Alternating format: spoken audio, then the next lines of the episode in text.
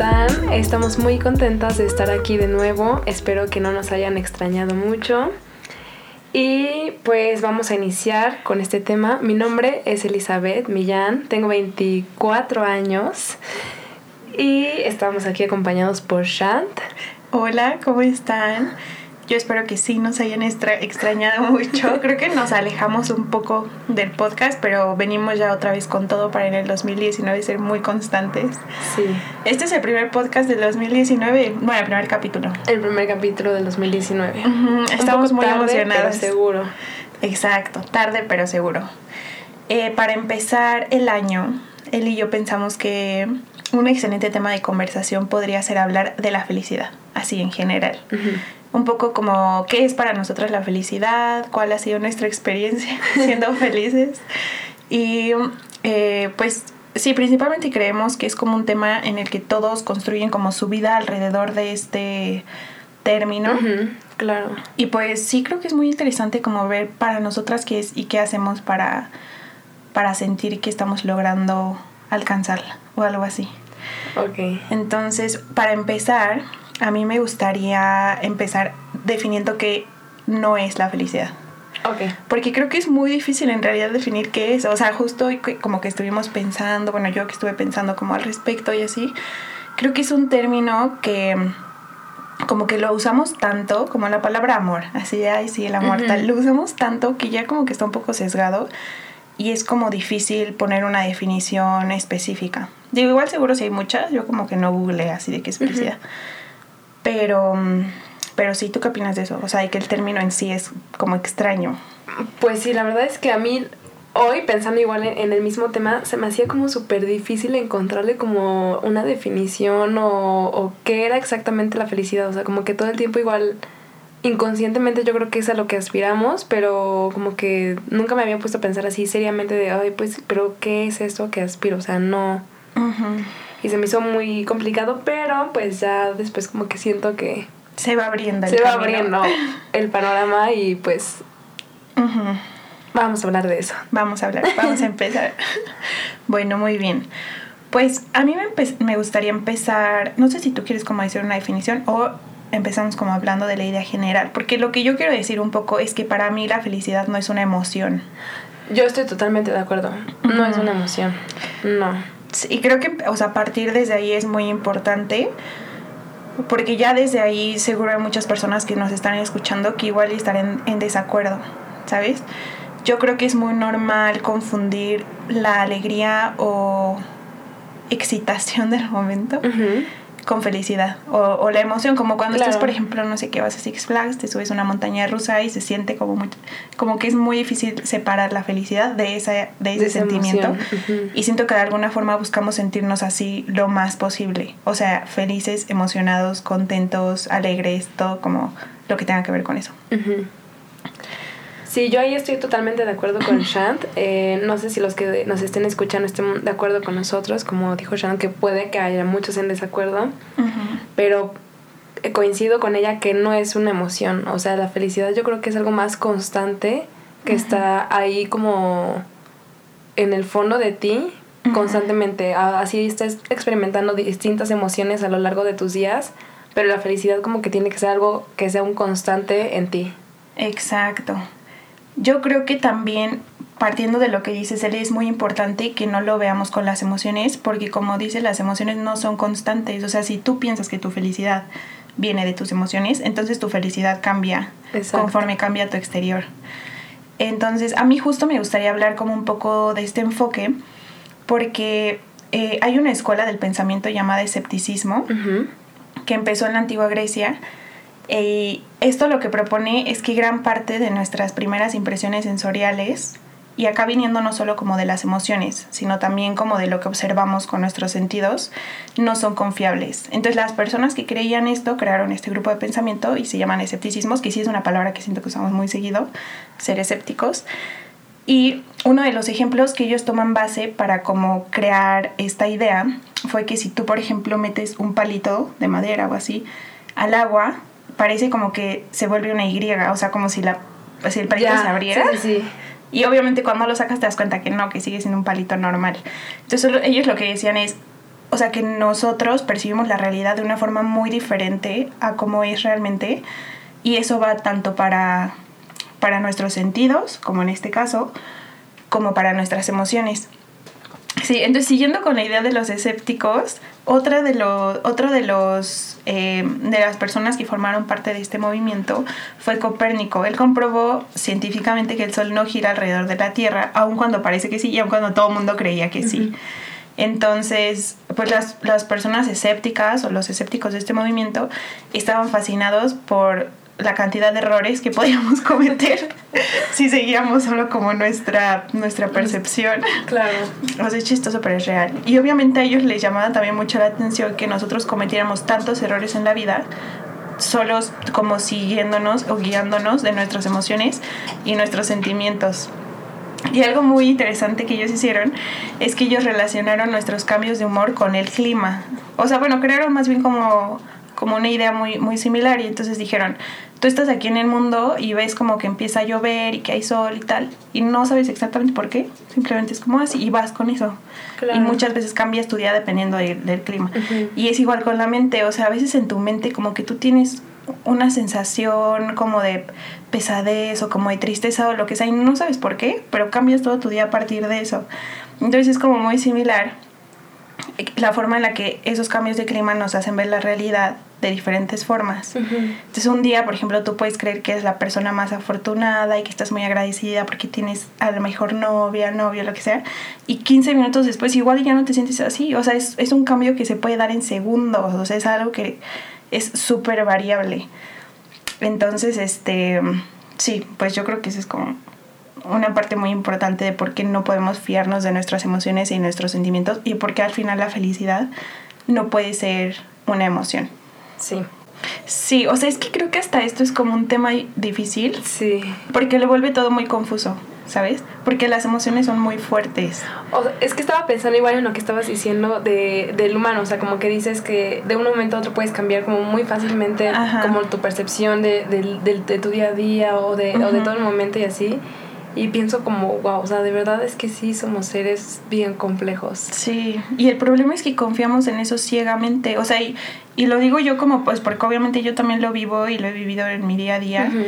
Cuando estás triste es muy difícil pensar que es algo que puedes controlar, o sea, decir, puedo no estar triste o esto no es tan importante, porque parece que es algo como que te invade y entonces pierdes como control, no sé. Es que igual ahí yo entro como que en, en contradicción, o sea, como que por una parte digo, o sea, tú debes de aprender a controlar como que tus emociones, tu sentir, como mantener la paz dentro de ti. Y por otra parte también como que muchas personas te dicen, también debes dejarte sentir. O sea, sí, hay momentos de que tienes que dejarte sentir triste y lo tienes que dejar fluir completamente. Entonces como que ahí yo entro como de, o sea, entonces sí me dejo sentir triste o sí me dejo sentir furiosa o sí me dejo sentir completamente feliz o lo controlo y voy como que calmándome. Uh, eso es muy importante. Justo lo que acabas de decir creo que da pie a que definamos lo que realmente es felicidad. Porque para mí, eso no, o sea, ser feliz, que en, un momento veremos que de, por sí ese término ni siquiera como que a mí me hace tanto sentido, pero no, no va en contra, ¿sabes? O sea, tú puedes estar triste y a la vez saber que estás bien. Entonces, bueno, sí, podemos seguir con esa parte. Ok. Ah, o sea, siguiendo como de lo que les contaba, este, de esta parte como de los escépticos, ellos nos recomiendan, los griegos antiguos, algo que podemos hacer para sobrellevar como estos cambios de humor. Okay. O para poder entenderlos mejor. Y ellos lo que dicen es que nos recomiendan como poner a prueba una actitud llamada epoque. No estoy segura si se dice así. Eso se traduce en ser reservado. y eso en otras palabras habla de estar conscientes de que somos personas que tienden a errar y que no hay que apresurarnos a tomar decisiones basadas en cómo nos sentimos. Entonces, creo que una cura muy rápida, si tú en un momento como sientes como el impulso de hacer algo que sabes que es una decisión importante y te estás guiando de una emoción, es recordar esto y decir, bueno, me voy a esperar un ratito, dejar pasar un tiempo hasta que tus emociones como que estén un poco más eh, neutralizadas y entonces ya tomar la decisión. Entonces creo que es como una cura fácil, como esas como emociones fuertes. Y, sabes qué, yo creo que ahí va muy de la mano con nuestro primer capítulo, para los que no han mm, escuchado de la meditación, tocamos igual mucho este punto en el que si en algún momento sientes que estás así como súper furiosa, estás a punto de tomar una decisión en este momento, pues respirarás y analizarás bien la situación. Entonces vayan y escúchenlo también para que se den un poco más la idea de lo que queremos decirles. Y entonces tú, Eli, por ejemplo, ya que, ya que dejamos claro que, que no es las emociones, ¿para ti qué sí es? Híjoles, mira, yo estaba, o sea, como que me quise informar más y todo, porque yo, o sea, como que por mí, por mi persona, lo único que sabía que era, era como que algo que tenía que ser constante y que no estaba ligado a las emociones. Eso era lo único que sí sabía, pues, que podría ser la felicidad. Pero dije, no, pues sí voy a, a buscar un poco más. Y hubo una que me encantó, la verdad, que es, bueno, hubo varias, pero una de ellas es la de la Real Academia Española, literal el diccionario que es la grata satisfacción espiritual y física. Mm.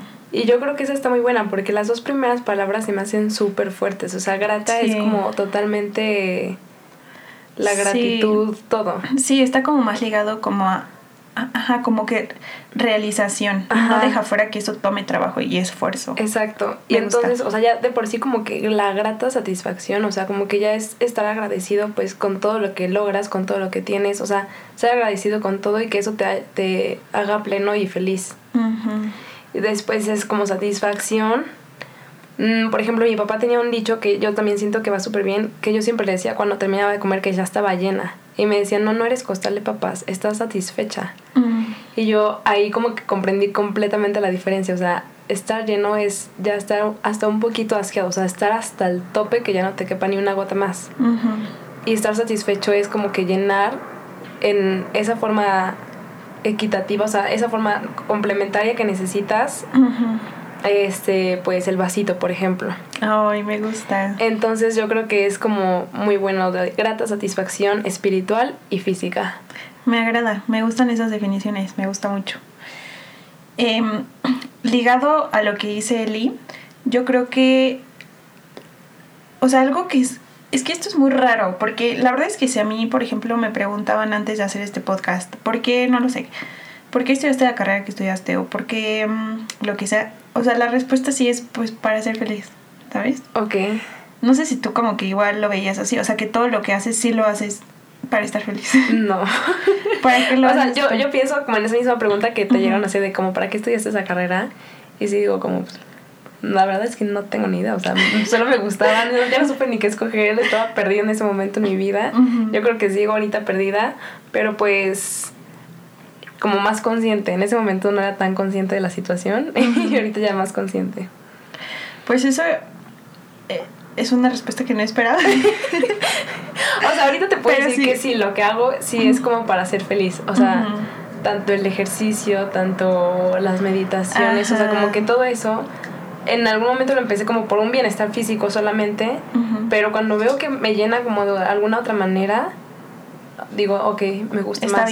o sea, este no solo me gusta físicamente, me gusta por algo más. Muy bien.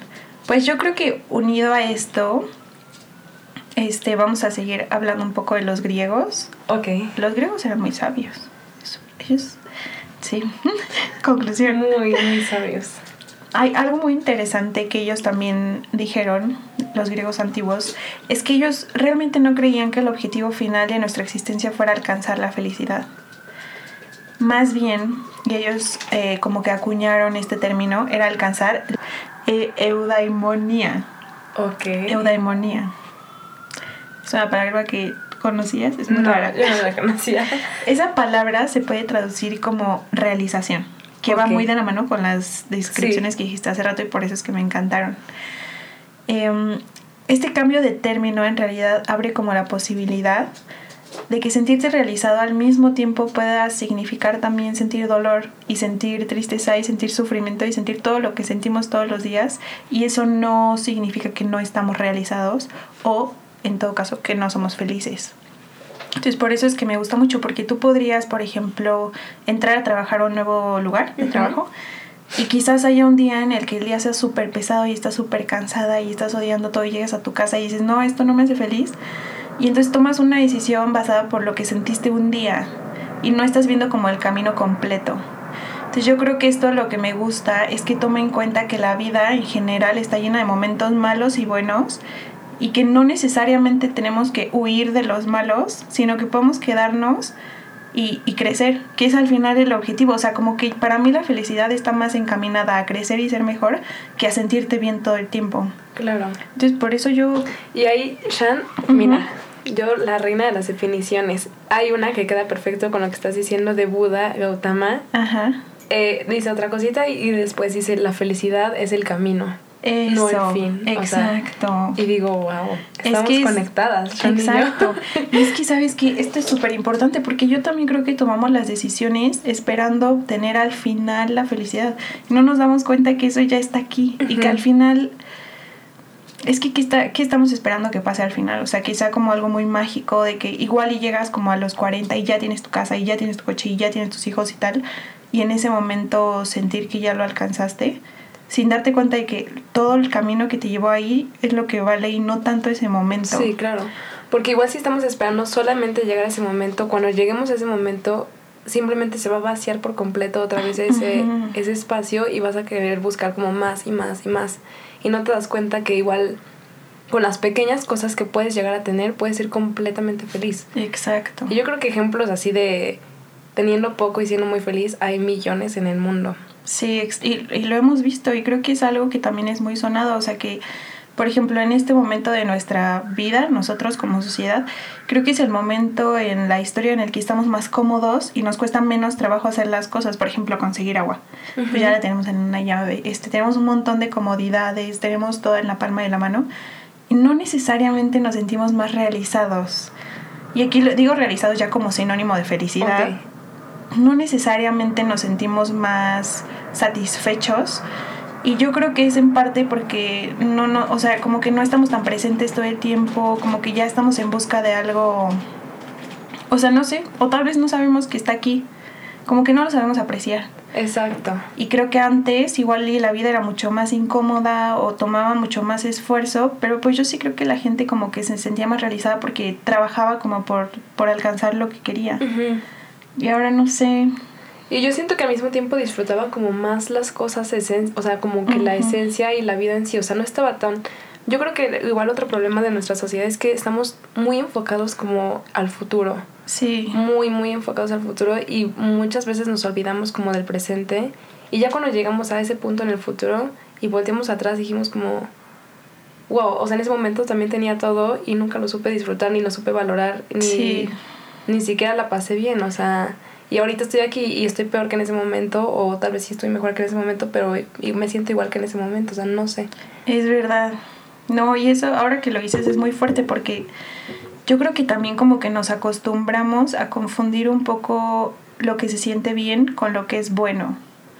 Que tal vez antes no pasaba tanto porque no había tantas cosas, o tal vez sí, no sé. Pero como que no era tan fácil como caer en la procrastinación y en no hacer absolutamente nada solo porque se siente bien. Creo que ahora es muy muy común como que como confundimos este término de felicidad con emociones, como que tratamos de, de hacer todo el tiempo lo que nos haga sentir muy bien. Por ejemplo, si tú toda la semana trabajaste y pues eso es algo como que ya sabemos que puede de pronto ser muy cansado, mucha gente trabaja en cosas que no le gustan, ¿qué haces el fin de semana? Pues vas a una fiesta, porque sabes que en ese momento sientes como la emoción y como el rush o como se dice, como el éxtasis. Sí, como tu dosis de energía, no sé, tu shot.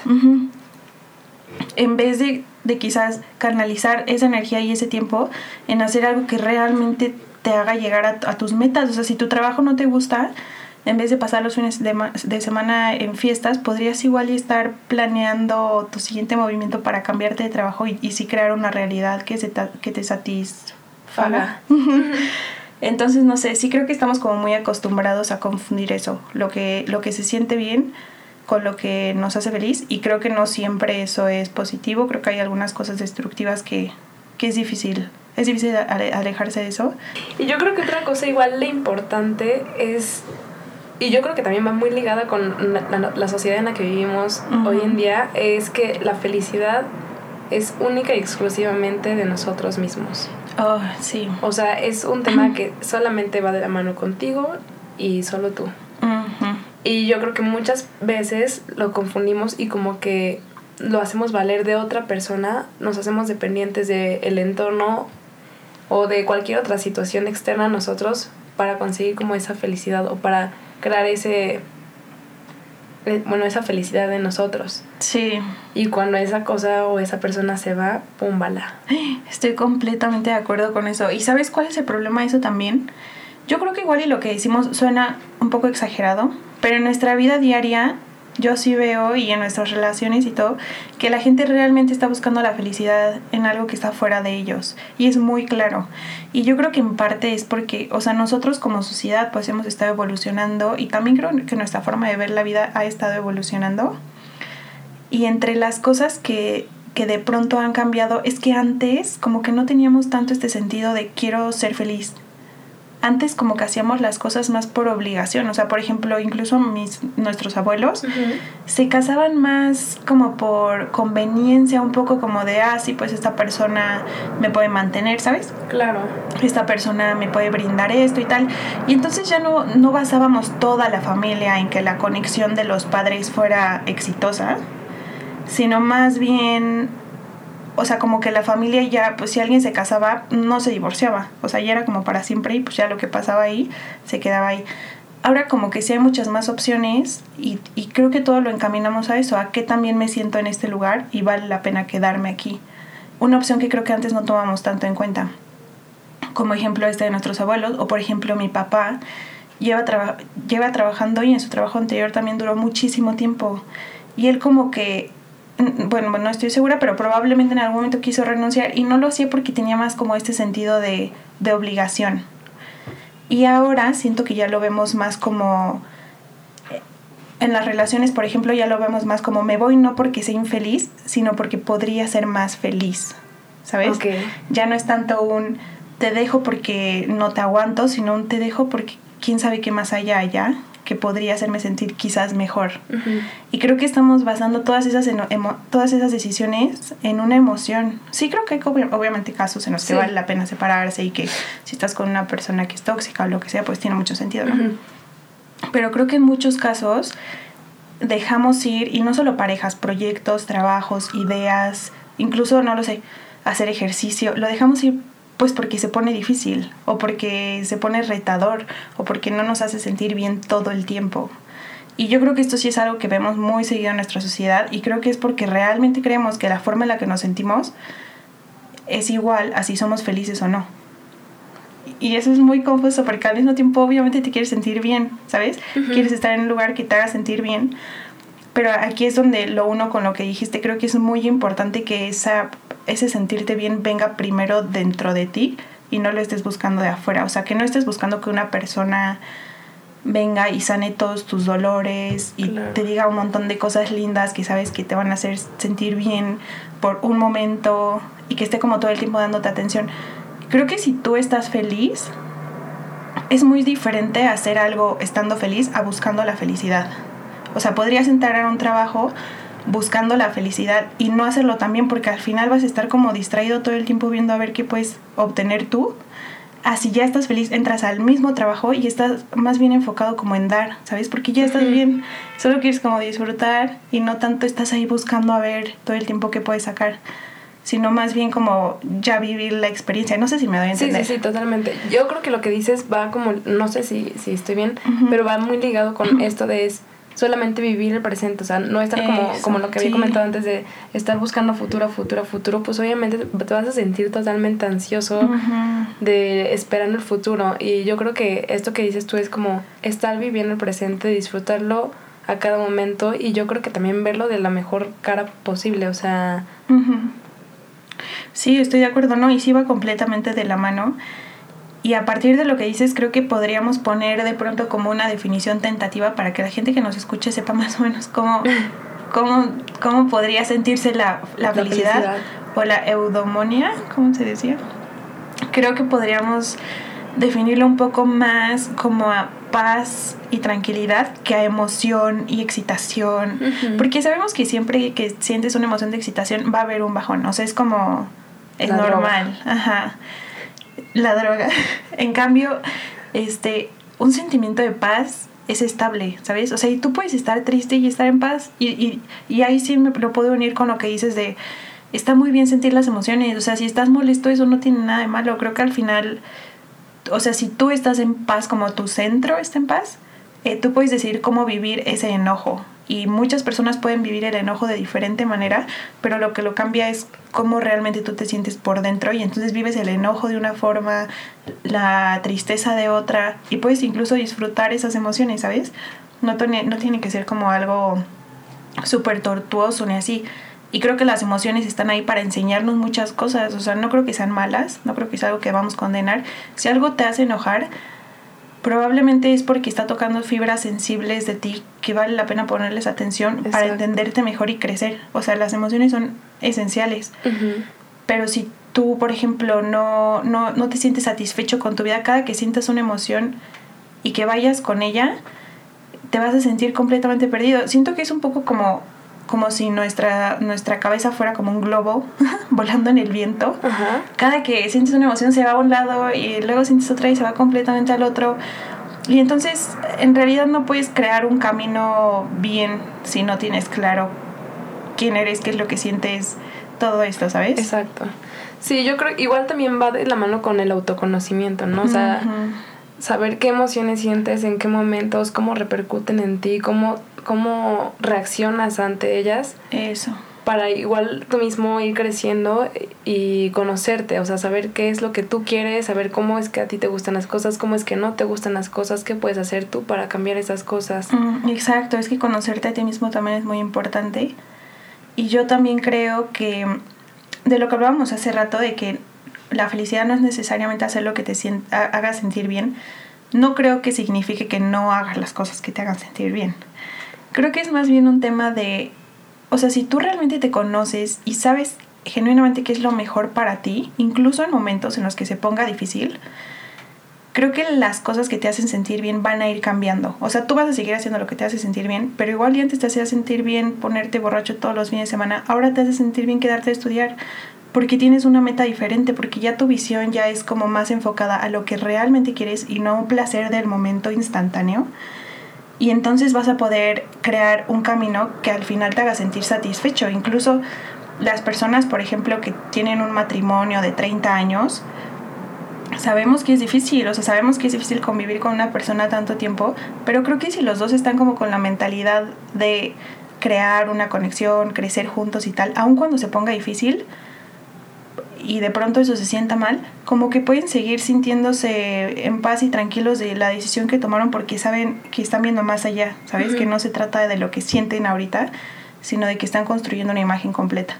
Entonces sí, yo creo que puedes seguir haciendo lo que te gusta y que eso va a ir cambiando conforme vayas creciendo.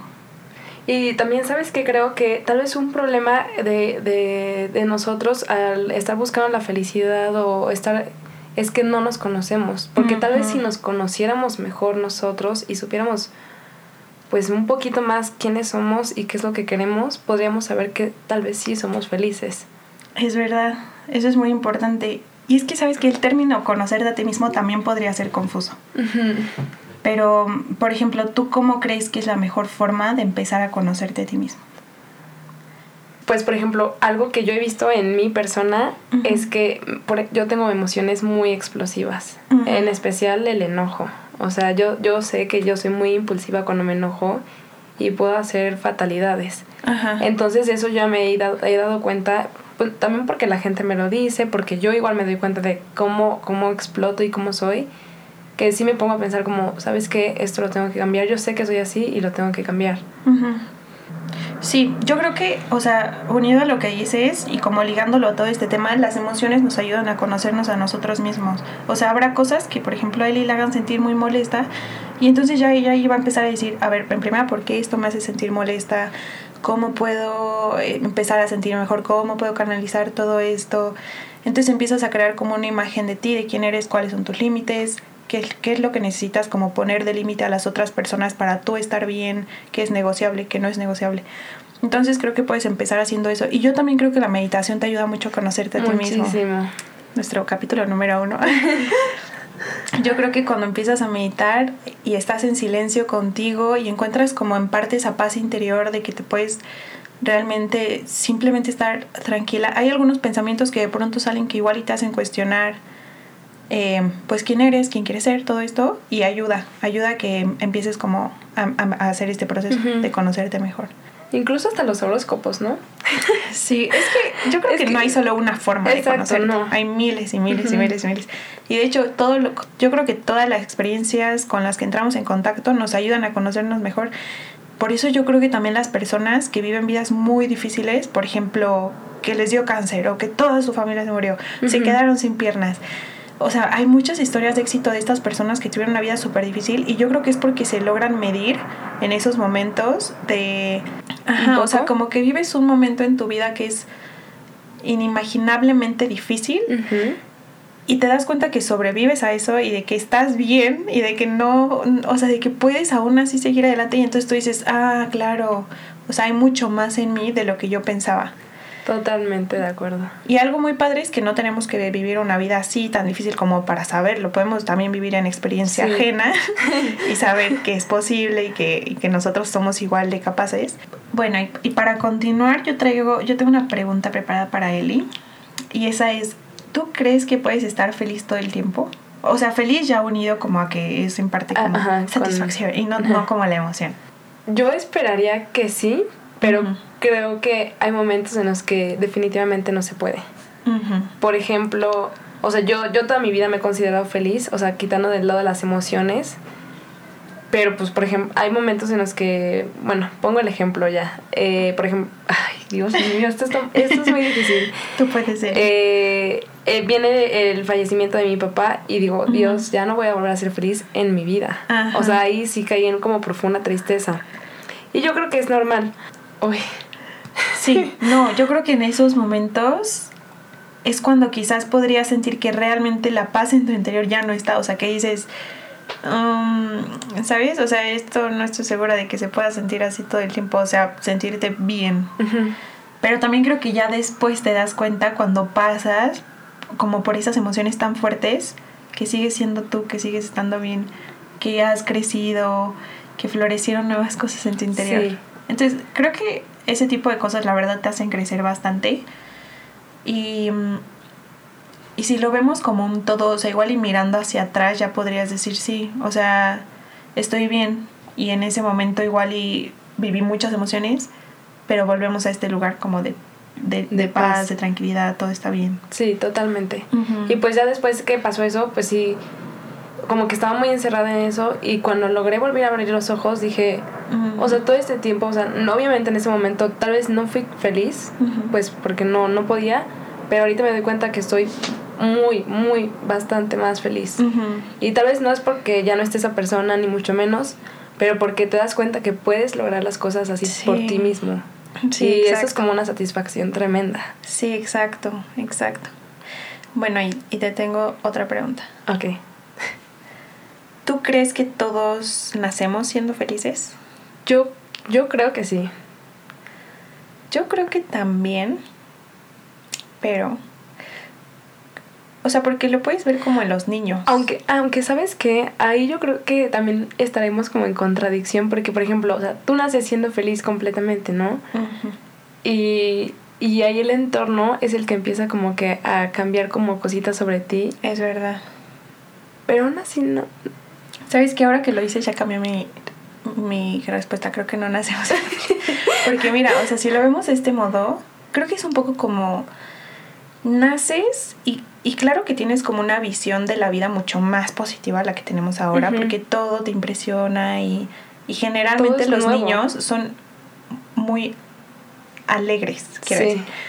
Pero ellos en realidad pueden sentir como esta sensación de satisfacción o de que han o de que están como o sea, de lo que estábamos hablando. ¿cómo sí, de la realización. Realización. El autoconocimiento. ¿Pueden sentirlo? Yo creo que no, porque tal vez todavía no se dan cuenta de que, de que son ellos mismos. Yo creo que igual porque todavía les falta como más, hacer crecer más la parte de su conciencia, tal vez.